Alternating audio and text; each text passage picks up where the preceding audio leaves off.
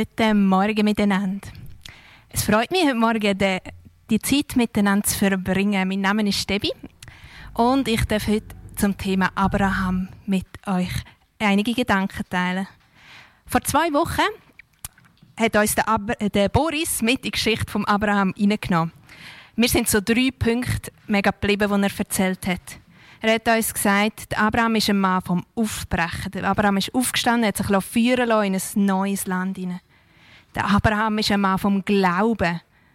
Er hat ausgeharrt in Gottes Verheißungen und daran festgehabt. Und der Abraham ist ein Mann auf der Suche nach Heimat Der Boris hat uns seine Finken dazu gezeigt. Aber vielleicht ist euch aufgefallen, eigentlich hat er sowieso seine Crocs angehabt. Ich muss immer schmunzeln, wenn ich das sehe und freue mich, dass der Boris sich wohlfühlt. ich möchte heute vor allem auf den Punkt weiter eingehen, vom Abraham als ein Mann vom Glauben. Wenn ich im 1. Mose so ab Kapitel 12 lese, dann habe ich eigentlich das Gefühl, es passiert nichts anderes, als dass Abraham Gottes Stimme hört. Ich weiß nicht genau, wie das bei dir ist. Mein Leben fühlt sich aber nicht ganz so an. Aber es lohnt sich, das selber mal nachzulesen. Ab Kapitel 12 im 1. Mose, wie der Abraham Gott erlebt. Und dem Abraham und seiner Frau wird eine grandiose, krasse Zukunft vorhergesagt. Eine gute Zukunft mit Kindern, Enkeln und Urenkeln und so weiter. Es wird gesagt, so viel Staub wie auf der Erde ist. Und also, wenn ich bei mir zu Hause schaue, nur schon in unserer Wohnung, da hat es eine ganze Menge Staub. Aber viel krasser als der Staub, der in unserer Wohnung schon ist, ist eigentlich diese Verheißung. Gott verheißt so viele Nachkommen an ein Paar, das mit der Fortpflanzung eigentlich wirklich schon durch war. Ich frage mich dann für mich selbst schon oft in, bei kleinen Dingen, hat das Gott wirklich gesagt? War das nicht nur meine Interpretation oder vielleicht auch so ein bisschen Wunschvorstellung? alles nur ein Zufall? Oder ich vergesse auch einfach. Und das liegt bestimmt nicht nur an Schwangerschaft und Stillzeit, sondern auch einfach an meinem Alltag. Ich vergesse, dass da eigentlich ein Moment war, in dem Gott zu mir sprechen wollte. Ein Moment, wo da irgendwie sowas war und ich hätte hellhörig werden können. Ein Moment, in dem Gott mir etwas offenbaren wollte. Und dann als zweiter Schritt, wenn ich Gottes Stimme höre und wahrnehme, wie reagiere ich darauf? Wie kann ich an diesem Reden Gottes festhalten, dass ich es eben nicht einfach vergesse? Was hilft mir, mich zu erinnern und mit dem Erinnern auch zu glauben daran? Wie kann ich ausharren in dem, was Gott zu mir gesprochen hat? Wie kann ich da von Abraham lernen? Ich möchte heute Morgen einige Elemente aus Abrahams Geschichte aufgreifen und sie einfach so mit dem Leuchtstift hervorheben. Dinge, die mich in seiner Geschichte inspiriert haben. Also wie spricht Gott überhaupt zu Abraham? Oft steht da in der Bibel diese Formulierung und der Herr sprach zu Abraham. Da erschien der Herr Abraham und sprach. Wie sollen wir das verstehen? Was heißt das? Bei mir in meinem Leben steht selten, da sprach der Herr, Doppelpunkt. Wie sollen wir uns das vorstellen? An einzelnen Stellen wird Gottes Reden bewusster, also genauer, konkreter beschrieben. Zum Beispiel erlebt Gott Abrahams Reden in einer Vision. Ich stelle mir das so vor wie ein sehr realer Tagtraum. Oder der König Abimelech hat einen Traum in der Nacht, wo Gott zu ihm spricht. Oder ein Engel spricht zu Hagar. Drei Männer kommen bei Abraham vorbei und er erlebt ihr Reden als Gottes Reden zu ihm. Oder Abraham erlebt auch ganz natürlich Gottes Führung innerhalb der Umstände, als er seine Frau als seine Schwester ausgibt und sich der Pharao sie zur Frau nehmen möchte, kommen da Plagen, die Pharao und sein Volk bestrafen. Und so kommt sie zu Abraham zurück. Ich habe das Gefühl, da hat auch Gott sehr stark eingegriffen. Also kann ich festhalten, Gott spricht. Gott redet oft und auf unterschiedliche Art und Weise zu Abraham. Und Gott ist der gleiche, gestern zu Abrahams Zeiten, heute und in alle Ewigkeit. Das heißt, ich schließe daraus, Gott spricht auch zu uns. Gott spricht zu mir, Gott spricht zu dir, Gott spricht zu jeder und jedem von uns, auch auf unterschiedliche Art und Weise.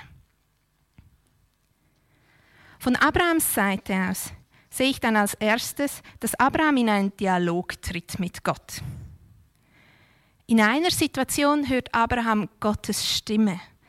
Und seine erste Reaktion darauf ist, wenn Gott ruft, Abraham, sagt Abraham, hier bin ich. Hier bin ich bedeutet für mich, dass ich mir Zeit nehme, dass ich ganz da bin, dass ich zuhöre, dass ich hören möchte, was Gott mir sagen möchte. Mein Mann kommt mir da immer in den Sinn, er hat so ein T-Shirt, auf dem steht Here. Ich bin anwesend, ich bin ganz da. Ich will auch mehr den Mut haben, wenn ich auch nur so ein bisschen das Gefühl habe, dass Gott zu mir sprechen möchte, zu sagen, hier bin ich. Ich möchte hören.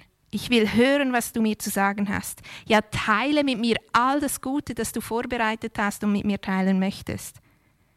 Ich möchte wissen, was du in mir, durch mich und um mich herum tun möchtest. Ich möchte hören, was, wie es dir geht und was dich bewegt, Gott ich bin hier. Und wenn dann Abraham Gottes Reden gehört hat, passiert es mehrmals, dass Abraham Rückfragen stellt. Rückfragen. Er fragt zum Beispiel, wenn Gott ihm Land verheißt für seine Nachkommen, woran werde ich das erkennen? Und Gott geht darauf ein. Er schließt sogar mit einem Bund, also eine recht heftige Reaktion. Er geht wirklich darauf ein. Für mich tönt das, als dass auch Abraham manchmal so ein bisschen Erinnerungshilfe nötig hatte und Gott sie ihm auch schenkte. Nicht nur ein bisschen, sondern Gott geht wirklich darauf ein. In einem anderen Moment appelliert Abraham an Gott, wo es um Sodom und Gomorra ging. Und zwar mehrmals hakt er nach und fragt nach. Und Gott, er geht darauf ein. Ich wünsche mir auch, mehr die Momente wahrzunehmen, in denen Gott zu mir spricht. Und zurückzufragen, wenn ich etwas nicht verstehe, wenn ich unsicher bin oder noch mehr brauche. Vielleicht manchmal wie ein kleines Kind, das fragt, warum, wie. Ich will mehr von Gott hören und Rückfragen stellen. Hm. Und dann aus diesem Dialog heraus, wie geht Abraham längerfristig mit diesem Reden Gottes um? Wie hält er daran fest? Ich meine, wenn ich Abrahams Leben so lese in der Bibel, dann geht das so schnell und so oft spricht Gott. Aber Abraham wusste ja noch nicht, wie es 20 Kapitel später aussieht, so wie wir das heute wissen. Und wenn man da genau liest, steht da auch mal 13 Jahre, wo nichts in der Bibel festgehalten ist, wo Gott Abraham die Verheißung erneuert und ihn wieder daran erinnert. Ich stelle mir 13 Jahre festhalten an den vorangegangenen verrückten Verheißungen doch recht tough vor. Wie schafft Abraham das? Wie schafft er es auszuharren und dran zu bleiben, obwohl die Umstände noch nicht so sind, wie es ihm verheißen wurde? Und dazu möchte ich zwei Dinge heute hervorheben, die ich in Abrahams Geschichte lese. Und für das erste lesen wir in 1. Mose 17 da heißt es, da fiel Abraham auf sein Angesicht, und Gott redete mit ihm und sprach, ich siehe, das ist mein Bund mit dir. Du wirst zum Vater einer Menge von Nationen werden, und nicht mehr soll dein Name Abraham heißen, sondern Abraham soll dein Name sein. Denn zum Vater einer Menge von Nationen habe ich dich gemacht. Und etwas weiter heißt es im Vers 15, und Gott sprach zu Abraham, deine Frau Sarai sollst du nicht mehr Sarai nennen, sondern Sarah soll ihr Name sein. Gott gibt diesem Mann und seiner Frau einen neuen Namen. Er schreibt sie sozusagen neu an. Mal sehen, ob das hält. Abraham, ich sehe fast nichts mehr, ich müsste da ein bisschen weiter oben. Ne? Abraham steht für mein Vater ist erhaben, was auch schon ein recht eindrücklicher Name ist. Und er wird aber zu Abraham. Abraham, Vater einer Menge. Eben, wie gesagt, zu einem Mann und einer Frau, die wirklich schon zu alt waren. Eigentlich. Abraham wird zum Vater einer Menge. Sarah steht für Fürstin. Und zu dieser Zeit bedeutete Nachkommen, Nachkommen überhaupt Würde für eine Frau. Sie wird zur Fürstin. Das sind Namen mit Bedeutung, Namen, die an Gottes Verheißung erinnern. In Abrahams Geschichte gibt es auch Situationen, in denen Abraham selbst anderen Dingen neue Namen verteilt. Zum Beispiel bei dem Berg, wo Isaac verschont wird. Dieser Berg erhält einen Namen. Oder beim Brunnen, wo Abimelech einen Bund mit Abraham schließt. Abraham gibt diesem Brunnen einen Namen. Wie wir Menschen Orte oder Gegenstände nennen, macht etwas. Die Namen, die wir aussprechen, machen einen Unterschied. Wir können damit einen Fokus setzen und etwas wird vertrauter. Und ich muss dann immer an Sharon denken. Ich weiß nur ein Beispiel, aber ihr gelber VW-Käfer hieß Paula. Und mich würde heute Morgen interessieren, lasst uns mal nachdenken, wo hast du schon Dinge oder Menschen Namen gegeben? Und wir machen das vorher wie mit Boris, wir schreiben in den Chat. Also wir nehmen uns eine Minute Zeit und lass mit uns, teile mit uns, lass uns Anteil haben, wie du schon Dinge genannt hast und was du schon benannt hast. Schreib es in den Chat.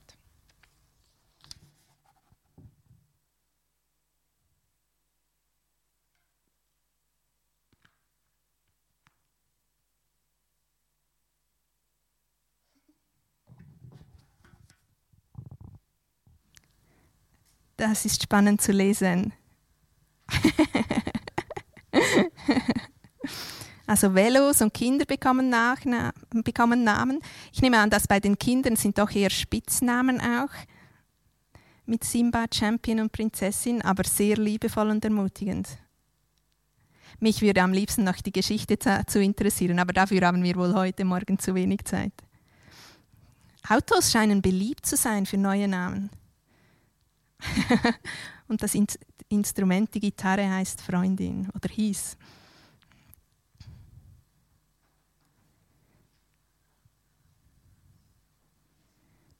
Auf Urs Frage müssen Kellers wohl dann ein andermal eingehen. ja, so spannend. Genau, mir kamen dann auch immer wieder so Spitznamen in den Sinn, die man sich gibt.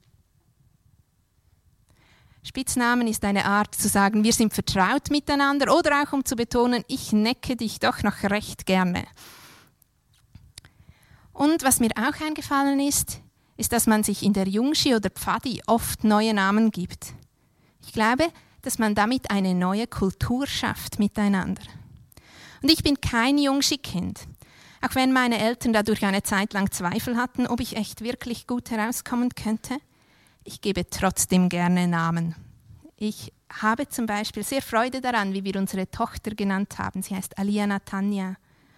Und der zweite Name Natanja steht für Gabe Gottes. Und für mich bedeutet das, sie gehört zu uns, aber sie gehört nicht uns. Eine Erinnerung an mich, sie freizusetzen und immer wieder loszulassen. In unserer Zeit wurden schon so viele Dinge benannt, Straßen zu Ehren von Politikern oder Brücken nach ihren Architektinnen und so weiter. Auch jeder Name hat doch so ein, seinen Namenstag. Das spielen für mich nicht so eine Rolle, diese Namenstage. Aber mein Mann und ich haben entschieden, neue Art von Namenstage einzuführen. Und zwar haben wir auf Google, die wir als Kalender verwenden beide, einen wundervoll Kalender erstellt. Und da tragen wir ein, wenn wir etwas mit Gott erleben und dann auch daran denken, es einzutragen. Und wir tragen das jeweils mit jährlicher Erinnerung ein und einer kurzen Beschreibung, was da so war. Zum Beispiel vor ein paar Wochen habe ich darin wieder gelesen, ein Eindruck von Cornelia von einem Jahr früher, die uns mitgeteilt hat, dass sie glaube, dass sie für die Initiative Zug, fürs Gemeindegründen von meinem Mann und mir, dass Gott da schon Leute vorbereitet in Zug, wie Hananias für Saulus. Und ich dachte immer, ja, ist ja schon nett, ich wünsche mir das schon, ja, ist lässig. Aber tatsächlich, dieses Jahr, ein Jahr später, wenn ich diese Verheißung wieder lese, haben wir eine Familie kennengelernt, die uns Sammy vorgestellt hat, die tatsächlich schon in Zug leben und nur darauf gewartet haben, zusammen zu gründen. Wie ermutigend ist das, wenn wir immer wieder von Gottes Verheißungen lesen können, das, was er gesprochen hat. Und wenn ich es aufschreibe, wird es für mich auch konkreter und nicht nur so ein Gedanke, der da vielleicht mal war und wieder so davon schwebt. Ich möchte von Abraham lernen, Dinge neu zu benennen, ihnen und dem Moment von Gottes Sprechen Bedeutung zu geben, mich dadurch erinnern lassen, was Gott bereits gesprochen hat und getan hat. Das Zweite, das mir bei Abraham besonders auffällt, als Reaktion, längerfristig mit Gottes Reden umzugehen, ist, Abraham baut Altäre. Ein Altar. Das ist uns möglicherweise heute ein bisschen fremd. Aber lesen wir einfach mal, wie das so war bei Abraham. Im 1. Mose 12 ab Vers 7 lese ich. Und der Herr erschien dem Abraham und sprach, Deinen Nachkommen will ich dieses Land geben. Und er baute dort dem Herrn, der ihm erschienen war, einen Altar. Und er brach von dort auf zu dem Gebirge östlich von Bethel und schlug sein Zelt auf, Bethel im Westen und Ai im Osten. Und er baute dort dem Herrn einen Altar und rief den, Herrn, den Namen des Herrn an. Dann brach Abraham auf und zog immer weiter nach Süden. Ein Kapitel später heißt es, ab 1. Mose 13,3. Und er ging auf seinen Tagesmärschen vom Süden bis nach Bethel, bis zu der Stätte, also das von vorher, wo ihm Anfang sein Zelt gewesen war, zwischen Bethel und Ai. Zu der Stätte des Altars, den er vorher dort gemacht hatte. Und Abraham rief dort den Namen des Herrn an. Mir kommt das vor wie ein Denkmal, ein Meilenstein stelle hier fest, dass Abraham als Reaktion auf das Reden Gottes einen Altar erbaut. Er macht etwas Handfestes, etwas Sichtbares. Er markiert diese Stelle. Der Ort wird zu einer Erinnerung an Gottes Reden. Und zum anderen Altar, den er dann auch noch baut, und ich glaube, das war auch die, als Reaktion auf dieses Reden Gottes, da kommt er wieder zurück und dort ruft er wieder den Namen des Herrn an. Dieser Altar wird zu einem Ort der Anbetung. Abraham macht etwas fest. Ich bin bisher nicht zur Überzeugung gekommen, dass ich auf dem Balkon so Steintürme erstellen sollte, um dort Gott anzubeten. Deshalb sind da immer noch der Grill und unsere brasilianische Hängematte. Aber was könnten solche Altäre für mich sein? Was könnten solche Altäre für dich, für uns heute sein? Etwas, an dem ich immer wieder vorbeikomme, etwas, das mich erinnert, dass Gott zu mir gesprochen hat, etwas, das mir auffällt, mich in meinem Alltag manchmal auch stört und aus meiner Geschäftigkeit herausnimmt. Etwas, das mich auch darauf vertrauen lässt, da war wirklich so ein Moment, in dem Gott zu mir gesprochen hat. Da war wirklich dieses Reden Gottes.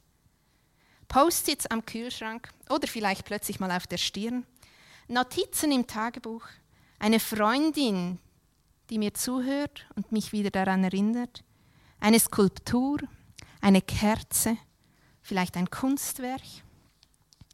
Mir hilft es ganz oft, wenn ich Gehörtes gestalterisch festhalte. Beispielsweise ein Bibelvers, der mir wichtig wurde der für mich Bedeutung gewonnen hat, den schreibe ich schön auf. Und da spielt es überhaupt keine Rolle, was der bildnerische Gestaltenlehrer damals über meine Kreativität dachte, nicht so viel nämlich, sondern aber wenn ich es gestalte auf meine Art von Kreativität, dann verankern sich diese Inhalte in meinem Herzen. Ich glaube, dass Dinge, die wir mit unseren Händen erschaffen, einfacher vom Kopf ins Herz gehen. Ich denke bei Altären auch oft an Gipfelkreuze. Ein Kreuz auf einer Bergspitze weit oben.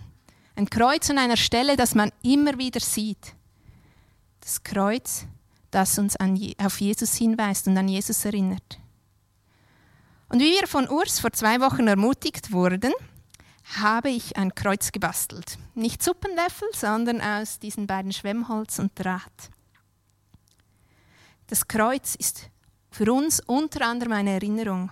Eine Erinnerung an Gottes Reden und Handeln, an das, was Gott durch Jesus tat. Eine Erinnerung, dass Jesus nicht mehr am Kreuz hängt. Eine Erinnerung, dass Jesus auch verstanden ist. Und daran, dass hier und jetzt Himmel und Erde anfängt und wir das erleben können. Abraham baute seine Altäre wahrscheinlich aus Steinen und eher massiv. Ich bastle lieber kleine Dinge, aber Abraham hilft in seine Altäre, am Reden Gottes festzuhalten. Und ich glaube, dass sie eine Unterstützung waren für ihn, sich daran zu erinnern. Sich daran zu erinnern, dass Gott gesprochen hat und was er gesprochen hat. Er hat ausgeharrt in diesem Reden Gottes und durch dieses Ausharren auch einfach weiter geglaubt. Hey, ich wünsche mir, dass wir eine Gemeinschaft sind von Menschen, die das Reden Gottes wahrnehmen und daran festhalten, ihn nicht mehr loslassen, mit ihm ringen, ihn festhalten und sein Reden festhalten ausharren in seinen Zusagen. Ich wünsche mir, dass wir immer wieder den Mut haben zu sagen, hier bin ich. Ich möchte hören, was du mir sagst. Gott, wir wollen hören, was du sagst. Wir wollen hören, was du sagst. Und stellen wir ihm Rückfragen, auch wenn vielleicht mal nichts kam, stellen wir ihm trotzdem Fragen. Fragen wir nach bei Gott, wie er das gemeint hat und woran wir sein Wirken erkennen werden. Ich wünsche mir, dass wir uns an Gottes Reden erinnern können. Ich wünsche mir, dass wir, neuen, dass wir Dingen neue Namen geben. Auch wenn heute schon so viel benannt ist, spielt überhaupt keine Rolle. Geben wir Dingen neue Name, Namen und erschaffen wir handfeste Erinnerungen. Was für handfeste Erinnerungen können dir helfen, an Gottes Reden festzuhalten? Ich möchte, dass wir uns einen Moment Zeit nehmen. Überlegen wir uns doch, was hilft mir, mich an Gottes Reden zu erinnern.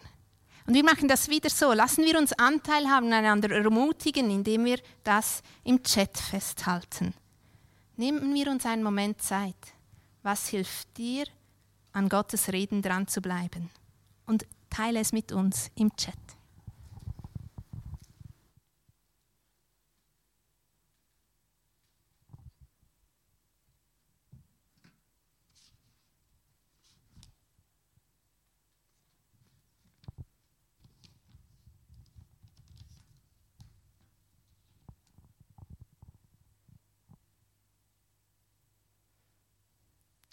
Freunde, Tagebuch, ein Plakat, Regenbogen am Himmel.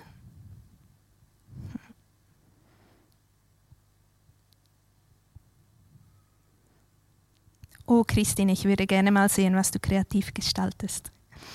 Und ich verteile keine Noten. Bibelverse von früher. Ein Ring, wow.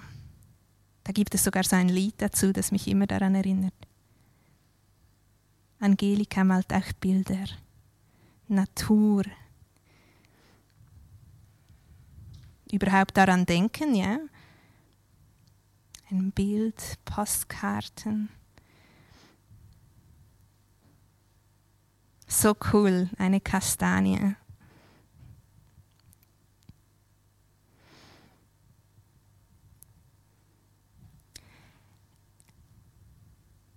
Wow, so schön, was Gott da zu uns spricht und wie er uns schon auch jetzt hilft, uns daran zu erinnern. Und ich glaube, dass er da noch so viel mehr parat hat und uns immer wieder festhalten lassen möchte und dass er immer wieder zu uns spricht und wir uns daran erinnern dürfen. Ich möchte dafür beten. Jesus, ich danke dir, dass du hier bist, dass du hier in jedem Wohnzimmer bist, in jedem Ort, wo wir sind. Und noch viel mehr, dass du in jedem Herzen von uns bist, aber auch in unseren Gedanken, dass du uns kennst. Du bist der König der Schöpfung und du hast uns erschaffen und du weißt ganz genau, wie du zu uns reden kannst, sodass wir es verstehen. Und so bete ich, dass du neue Wege noch offenbarst, dass wir neu deine Stimme hören dürfen Neu, neu und immer mehr wollen wir sehen und hören, was du tust und was du sprichst. Und ich bete ganz bewusst heute Morgen, dass du uns neue Erinnerungsmöglichkeiten schaffst, dass wir einander Inspiration sein dürfen, wie dass wir uns an das Reden Gottes erinnern können. Und dass du uns dann neue Wege schenkst, wie wir an dir festhalten können. Und jetzt, wir lassen dich nicht mehr los. Du bist unsere Hoffnung, du bist der Gott der Hoffnung. Und gerade heute Morgen halten wir uns fest an dir und sagen mehr von dir. Wir sind hier, wir wollen deine Stimme hören. Komm, Geist Gottes.